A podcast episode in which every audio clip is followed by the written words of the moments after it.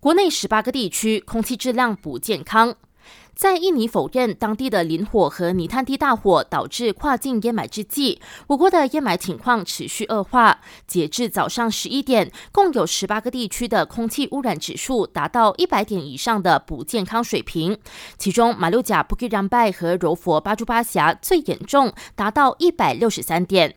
教育部副部长林慧英呼吁校方和家长时刻关注最新的空屋指数，一旦突破两百点，达到非常不健康水平，校方可以自行决定停课，改为居家上课。这段时间，学生也要多喝水和佩戴口罩，并尽量减少户外活动。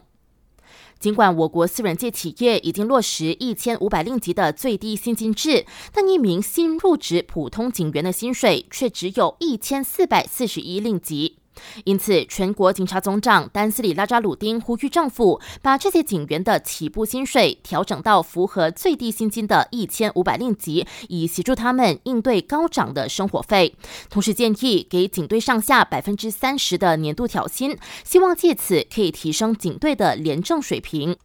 各大社交媒体如今都盛行直播带货，但印尼政府日前却以损害商家利益为由，禁止用户在 TikTok 等社交平台上进行买卖交易。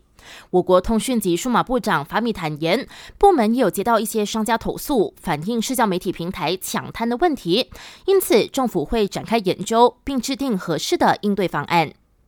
感谢收听，我是维言。